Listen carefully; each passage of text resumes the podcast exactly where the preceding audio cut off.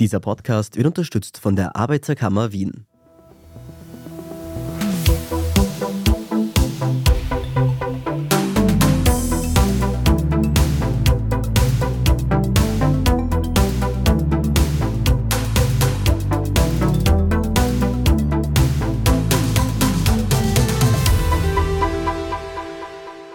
Hört Edition Zukunft, den Standard-Podcast rund um das Leben und die Welt von morgen. Ich bin Philipp Bramer. Die Demokratie ist in einer Krise, der Populismus boomt. Viele sind skeptisch gegenüber demokratischen Institutionen, gegenüber Rechtsstaat und auch Liberalismus. Warum ist das so? Und was können wir gegen die Erosion der Demokratie tun? Darüber schreibt der Politologe Herfried Münkler in seinem neuen Buch Die Zukunft der Demokratie. Mein Kollege Erik Frei hat auf der Buchmesse Wien mit Herfried Münkler gesprochen. Einen schönen Vormittag, meine Damen und Herren. Mein Name ist Erik Frei, Redakteur von der Tageszeitung Der Standard. Willkommen hier auf der Standardbühne. Und ich freue mich ganz besonders, Herfried Münkler hier begrüßen zu können, eines der wirklich ganz großen unter den deutschen und europäischen Politikwissenschaften, Autor zahlreicher Bücher, die hier, glaube ich, auch zum Teil hier aufliegen. Die können Sie sich nachher anschauen. Und wir sind hier, um sein aktuelles Buch zu besprechen, die Zukunft der Demokratie, ein hochaktuelles Thema, das uns allen brennt, alle bewegt. Es ist auch ein sehr, sehr schönes Buch mit diesem roten Band und auch den großen Zitaten auf der Seite, also wirklich ein kleines Prachtstück hier auch des Brandstätter Verlages. Und es berührt ganz, ganz viele ganz wichtige Themen. Es geht um die vor allem auch um die Herausforderung und die Bedrohung für unsere Demokratien, für die, vor allem für die liberale Demokratie, in der wir hier leben. Herr Münkler, Sie sagen ja eigentlich, die Demokratie ist sowohl von innen als auch von außen bedroht. Reden wir mal von dieser Gefährdung von innen. Was hat sich eigentlich in den letzten 20 Jahren geändert? Vor 20, vor 25 Jahren hat man eigentlich noch vom Siegeszug der Demokratie geredet. Da war das Gefühl, dass die liberale Demokratie ist das Zukunftsmodell, das Sicherheit und Wohlstand bringt. Worauf beruht denn diese Veränderung? Ja, vermutlich Zunächst einmal darauf, dass man nach 89, 90 übertriebene Hoffnungen hatte. Das ist ja häufig so, dass wenn ein diktatorisches Regime zusammenbricht und eine Demokratie beginnt oder sich entwickelt und die auch noch getragen ist von einer Welle der ökonomischen Prosperität, was ja bei uns dazu geführt hat, die Vorstellung zu haben, Demokratie und wirtschaftliche und Wohlstand gehen Hand in Hand miteinander, was nicht zwingend ist sondern was auch mit relativ zufälligen Konstellationen zu tun hat. Wenn Sie in die österreichische Geschichte nach 1919 sich zurückerinnern oder ich mich als Deutscher an die Weimarer Republik, wo eben gerade diese Prosperität der Demokratie nicht zugute kam, geriet Demokratie als Modell der politischen Ordnung relativ schnell in schweres Fahrwasser. Aber Sie haben mich nach den letzten 20 Jahren gefragt, was sich da geändert hat. Man kann sagen, die vorherrschende Form von Kommunikation. Also als ich 1992 aus Frankfurt am Main kommend an die Humboldt-Universität gegangen bin, ist zugegebenermaßen eher 30 Jahre als 20 Jahre her, da hatte ich zwar in meiner Unterkunft im Gästehaus ein Telefon auf dem Tisch stehen, aber das war, wie das in Ostberlin so war, nicht angeschlossen. Nicht? Und dann musste ich immer in die Bahnhof Friedrichstraße gehen, wenn ich zu Hause anrufen wollte. Und da stand ich eine Stunde und dann war bei uns in Bad Nauheim besetzt. Und als ich dann irgendwann dran kam, hat meine Frau gesagt, ach, wie schön, dass du dich auch mal wieder meldest. Nur sozusagen, um zu erinnern, was eine fundamental andere Kommunikationsstruktur war, die uns heute in vieler Hinsicht fremd geworden ist. Und man kann sagen, mit dem Internet erst recht ist eine Form der Beschleunigung eingetreten, die aber der Demokratie, der liberalen Demokratie, die eigentlich ein Modell, das gebunden ist an die Gutenberg-Galaxis, wie Marshall McLuhan das genannt hat, also an Entschleunigung mit dem Speichermedium Buch und dem Kommunikationsmedium Tageszeitung und der Zwischenform der Wochenzeitung und ähnlichem mehr oder der Monatszeitschrift eine bestimmte Form des Nachdenkens über komplexe Probleme organisiert hat. Und gibt es ja Gott sei Dank nach wie vor ja. Bücher und es gibt auch nach wie vor Zeitungen, aber sie haben nicht mehr die Funktion. Nicht? Und wir bewegen uns zunehmend in solchen Blasen. Das hat sich man geändert. Man kann so sagen, das Internet, die sozialen Medien sind schuld, wenn man auf ein vereinfachen möchte. Das hat ja natürlich auch einen großen, eine mehr Information gebracht. Es ist viel leichter geworden, heute sich zu informieren, was zu wissen. Es ist auch leichter geworden, Menschen zu organisieren. Etwas, was Sie ja auch einfordern. Es hat auch den Pluralismus gebracht. Die Meinungsmonopole wurden ja aufgebrochen. Daran waren ja viele Hoffnungen auch geknüpft. Auch ebenso vor 20 oder 30 Jahren. Warum ist das alles so schief gegangen? Ja, zunächst mal haben Sie ja völlig recht. Nicht? Sozusagen sein differenziertes Bild. Ich finde es auch wunderbar, dass ich nicht wie mein Vater da mir ein Brockhaus kaufen muss, indem ich dann nachschlage. Dann stelle ich fest, das ist aber die Ausgabe von vor zehn Jahren oder vor 20 Jahren, ist eigentlich alles veraltet, sondern man bei Wikipedia das relativ leicht und kostenlos obendrein Zugriff hat. Und es ist auch richtig, dass sagen im Widerstand gegen autoritäre Regime Internet eine im Prinzip Ressource des Rebellischen ist. Aber wir uns überlegen, wie gewissermaßen kuratierte Presse, also sagen, Redakteur guckt noch mal drauf, was drin steht, nicht? oder gewisse Nachrichten werden überprüft im Hinblick auf ihren Wahrheitsgehalt, wie die eine Form der Entschleunigung des Lebens dargestellt hat. Man kann sagen, die Demokratie, wie sie Mitte des 18. Jahrhunderts, zweite Hälfte des 18. Jahrhunderts in den USA erfunden worden ist von den Gründervätern, ist auch eine Form der Entschleunigung im Gegensatz zu der antiken Demokratie, wo auf dem Pnyx in Athen, wo sich das Volk versammelt hatte, einer auftrat, ein guter Redner war, sagen wir mal, heißt Perikles, hat die Leute überzeugt und dann haben sie halt innerhalb der verfügbaren sechs oder acht Stunden abgestimmt. Und spätere haben gesagt, naja, das ist Stimmungsdemokratie, ja, die Gestimmtheit des Augenblicks. Und ab und zu ist ja auch vorgekommen, am nächsten Tag haben sie was ganz anderes beschlossen. Das ist das eine. Und das andere ist natürlich auch das gründliche Nachdenken nochmal über etwas. Also wenn man sozusagen die Shitstorms sich anguckt ja. und ähnliches mehr, da ist kein gründliches Nachdenken, sondern aus der Erregtheit des Augenblicks. Und was die Gründerväter so sich gedacht haben, war eine Entschleunigung dieser Prozesse, auch mit dem Ziel, das, was dann der USA-Besucher aus Frankreich, Alexis de Tocqueville, die Tyrannei der Mehrheit genannt hat, die Verhinderung einer Tyrannei der Mehrheit. Sozusagen das Durchdrehen einer Willensbekundung so lange, bis sie vernünftiger geworden ist, als sie ursprünglich war. Wir haben natürlich, das, worauf wir sicher beschreiben, ist so ein bisschen die Gefährdung oder von unten.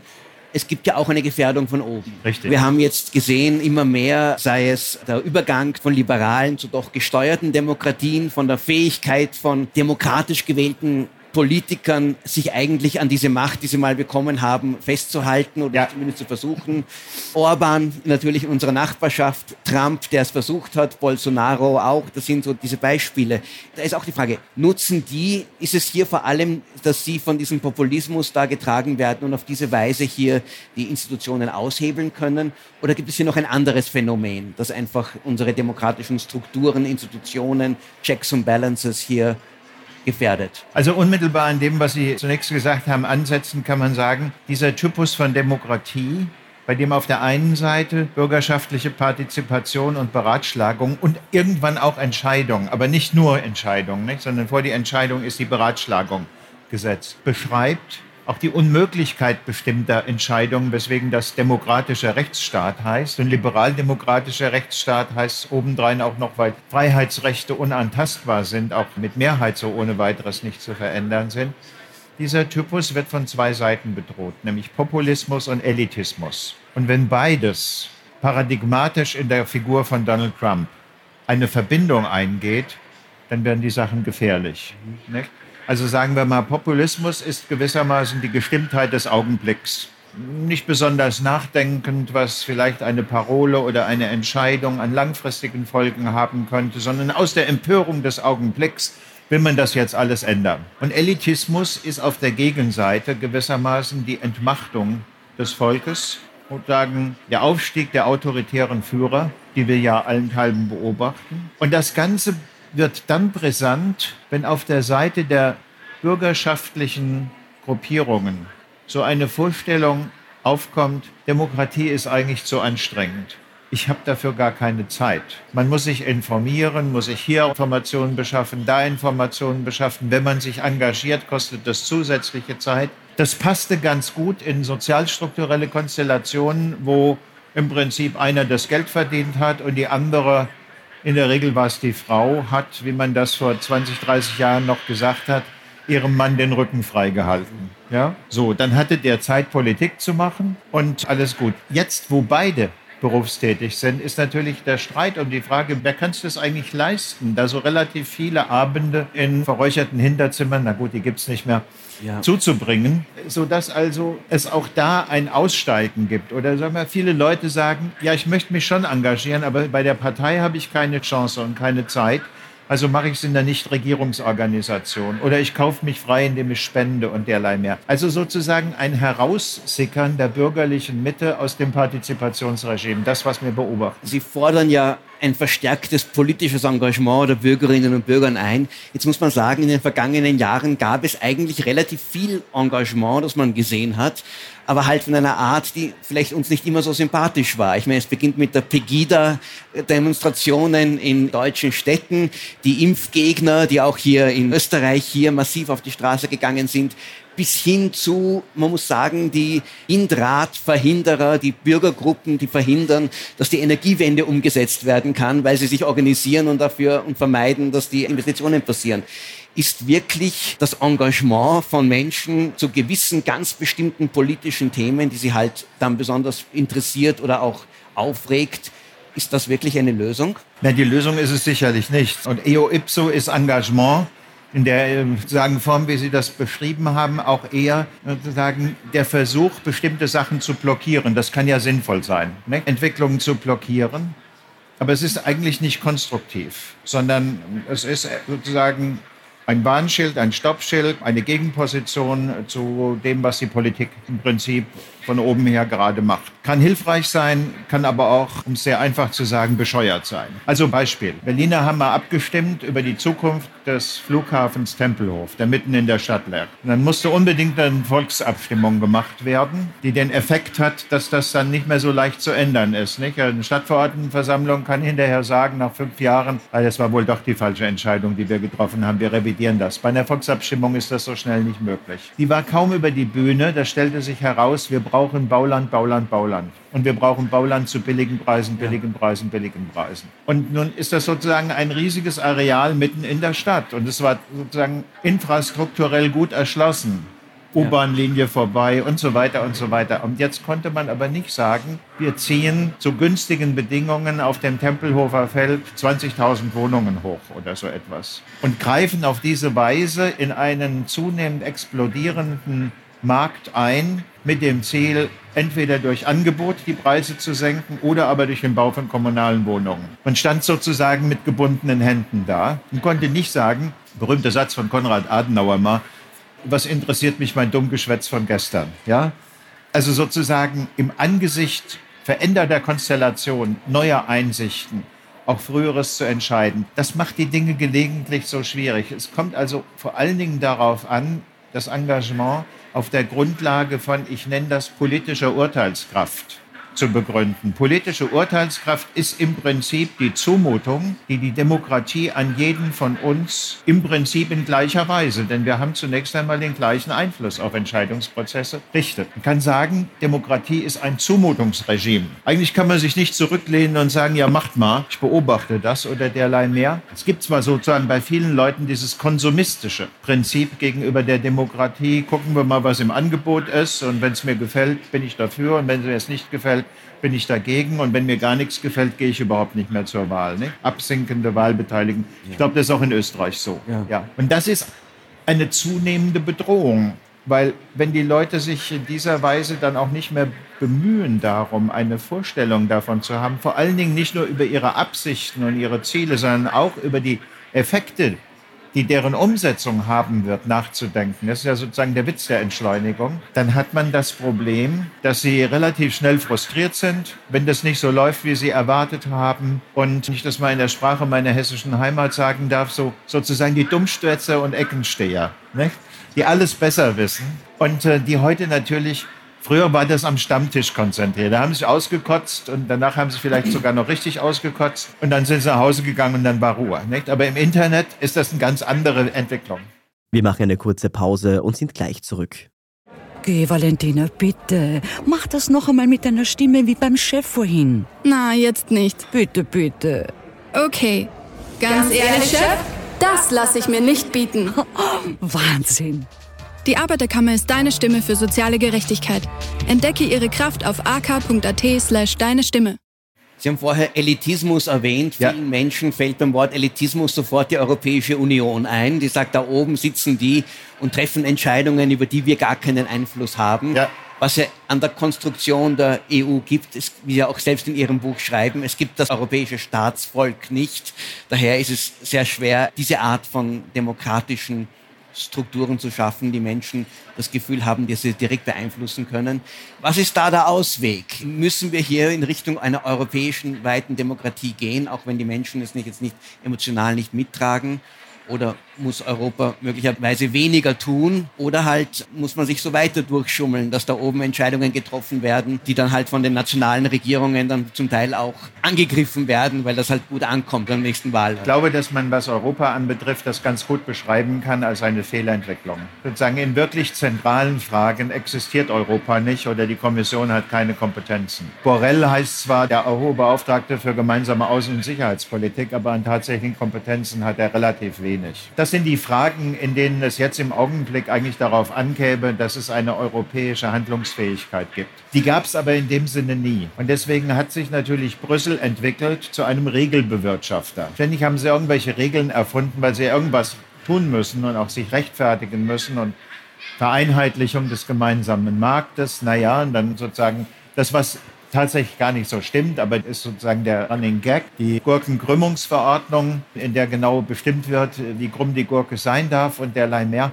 Also eigentlich eine Einmischung in Dinge, die nicht wichtig sind für europäische Handlungsfähigkeit, die auch viel Ärger machen. Sozusagen Vergehen gegen den Gedanken der Subsidiarität. Nicht? Dieses alte Prinzip, das, was man auf den unteren Ebenen speziell regeln kann, das soll auch da geregelt werden. Und nur was man sozusagen im Verbund machen muss, das muss an die Spitze. Und sozusagen die Europäische Union hat sich genau umgekehrt entwickelt, sozusagen Marginalien und Quisquilien haben sie an sich gezogen und geregelt und in den entscheidenden Fragen, sagen wir mal ein gemeinsamer europäischer Panzer, der jetzt ganz sinnvoll wäre, Rüstungsprojekte und derlei mehr. In diesen Fragen sind sie nicht vorangekommen, sondern da haben wir sozusagen ein ganz erstaunlich diversifiziertes Angebot, Markt und die machen das und die machen jenes und die einen haben 35 mm Munition, die aber keiner zur Verfügung hat, weil die aus der Schweiz kommt und so weiter und so weiter. Das zu revidieren wird dazu führen, wenn das möglich ist, das ist nicht einfach. Wenn das möglich ist, wird dazu führen, dass Europa ganz anders auftreten kann. Das ist auch, das war das Thema, was ich gestern Abend hier in dem Vortrag traktiert habe, einer der Mitspieler bei der Veränderung der Weltordnung ist, woran wir ein Interesse haben sollten. Denn wenn wir kein Mitspieler sind als Europäer, werden wir das Objekt dieser Veränderung sein und andererseits, dass auf der Ebene der Länder, ich weiß sozusagen, in Österreich gibt es auch Länder, Länder unterhalb des Bundes, nicht, das geregelt werden kann, was da zu regeln ist. Und der Bund regelt das, was sinnvollerweise auf seiner Ebene zu regeln ist. Und in den entscheidenden Fragen müssen die Europäer halt zusammenstehen. In Konkurrenz mit einer Fülle von Akteuren. Das sind äh, vermutlich vor allen Dingen vier. China, Russland, auch die USA und Indien gegenüber denen wir uns dauerhaft zu behaupten haben. Und das wird eigentlich hinreichend Kraft und Energie in Kauf nehmen. Schauen wir diese Bedrohung von außen an, auf die Demokratie durch die Autokratien, die ja auch in den letzten Jahren wieder zugenommen haben, die auch brutaler geworden sind, die zum Teil vielleicht auch ihr wahres Gesicht gezeigt haben. Da sagen jetzt manche, naja, die Zukunft gehört Autokraten, ja. nicht auch außerhalb Europas, nicht den oft, oft sehr schwierigen oder nur halbfertigen Demokratien.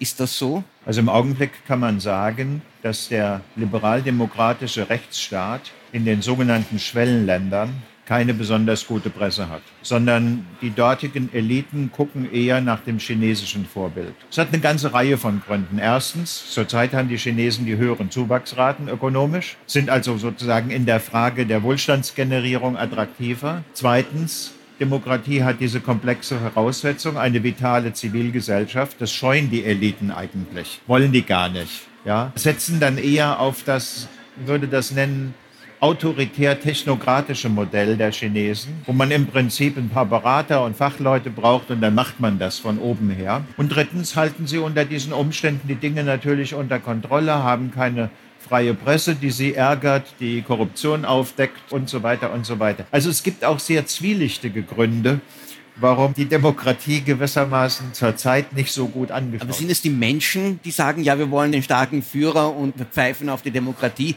Oder sind es die, die einmal oben sind und dann halt das System so manipulieren, dass sie gegen den Willen Ja. ihren Willen durchsetzen? Also mit Blick auf den globalen Süden, das, was ich die Schwellenländer genannt habe, kann man sagen, sind das eher die Eliten.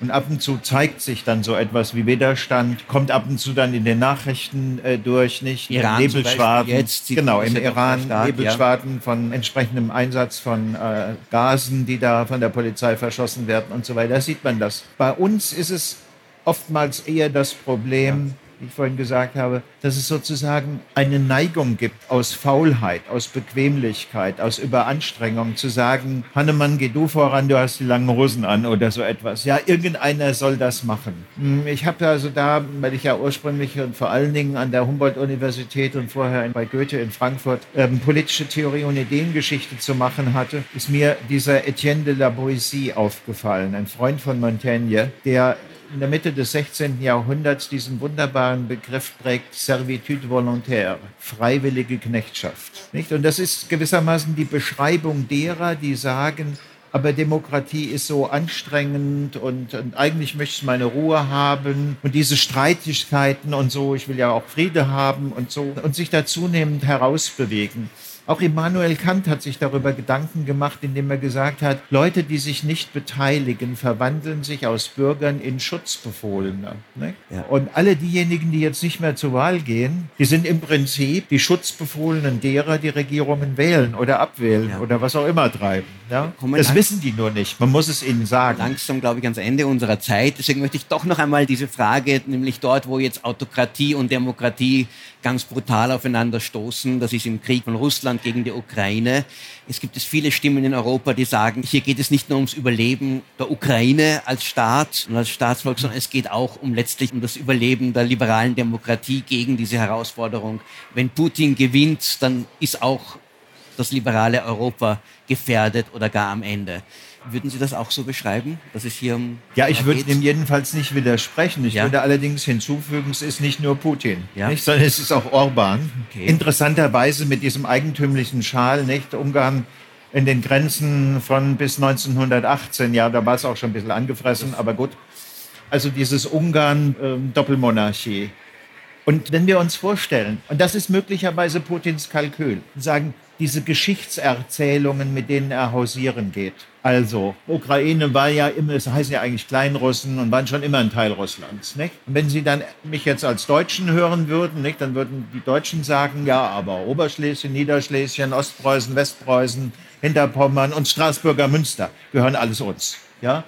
Und Sie würden vielleicht im Geschichtsbuch blättern und sagen, die Karte von 1862 oder sowas haben und anfangen, in solchen Erinnerungen zu schwelgen. Dann ist klar, dann wäre in Europa die Hölle los. Ja. Und der Orban ist gewissermaßen die Speerspitze eines solchen putinschen Denkens in Europa. wenn Putin diesen Krieg verliert, also wirklich, ist dann auch dieses Denken äh, zumindest zurückgedrängt? Naja, die Europäer sagen ja im Ernst, Putin darf nicht gewinnen. Ja. Und das ist was anderes in der Semantik, als Putin verliert den Krieg. Also sozusagen, solange dieser Krieg asymmetrisch bleibt, die Russen greifen ukrainisches Territorium und Infrastruktur an, aber die Ukrainer sind nicht in der Lage, bekommen von uns, von Westen auch nicht die Waffensysteme, ihrerseits den Krieg zu symmetrieren und russisches Infrastruktur, Territorium anzugreifen. Nicht? Solange diese Asymmetrie bestehen bleibt, und da gibt es gute Gründe dafür, weil sonst es eine gewaltige Eskalation mit äh, was auch immer an Folgen hat, wird Putin den Krieg nicht verlieren können. Ja, er wird ihn nicht verlieren können. Ob seine eigene Bevölkerung sagt, aber in Wahrheit hast du ihn verloren, weil du deine Ziele nicht erreicht hast. Das ist eine andere Frage, da wäre ich skeptisch, weil ein so dichter Machtapparat, der lügt alles zusammen. Ja. Aber gewissermaßen auf dem Gefechtsfeld wird er ihn nicht verlieren und in irgendeiner Weise werden wir in einen Waffenstillstand hineingehen müssen, der nur haltbar ist, wenn die Europäer sagen der Ukraine, dafür, dass ihr nicht alle Gebiete, die die Russen euch abgenommen haben, jetzt erobert, werden wir euch das Land wieder aufbauen. Das wird die Europäer Hunderte von Milliarden kosten. Und wenn wir obendrein sagen, Der Waffenstillstand wird von uns in der Weise abgesichert, dass wir euch Sicherheitsgarantien geben. Sicherheitsgarantien, die verhindern sollen, dass die Russen nur ihre Streitkräfte umgruppieren, neu auffüllen und beim nächster Gelegenheit wieder anfangen. Das aber heißt, dass diejenigen, die Sicherheitsgarantien geben, beim nächsten Mal Kriegspartei sind. Ja. Nicht? Und das ja. betrifft jetzt vielleicht Österreich ja. weniger, weil sie nicht NATO-Mitglied sind, aber mein Land betrifft das zentral. Und innerhalb der NATO kann man sagen, ist die Bundeswehr, so blank sie ist in vieler Hinsicht, die Streitkraft, die vor allen Dingen Landes- und Bündnisverteidigung kann. Herr Münkler, und da schrecken viele vor zurück. Wir werden das Ukraine-Thema heute nicht mehr lösen können. Schade. ganz, ganz herzlichen Dank für Ihre hochinteressanten Ausführungen und danke Ihnen allen für Ihr Interesse. Vielen Dank. Wenn euch der Podcast gefallen hat, dann bewertet uns doch auf iTunes oder anderen Podcast-Plattformen. Wenn ihr uns unterstützen wollt, dann könnt ihr das zum Beispiel mit einem Standard-Abo tun oder indem ihr Standard-Supporter werdet. Mehr dazu auf dst.at slash supporter. Wir freuen uns außerdem über Feedback an podcast.derstandard.at. Die nächste Folge Edition Zukunft erscheint wie immer in zwei Wochen. Bis dahin alles Gute und bis bald.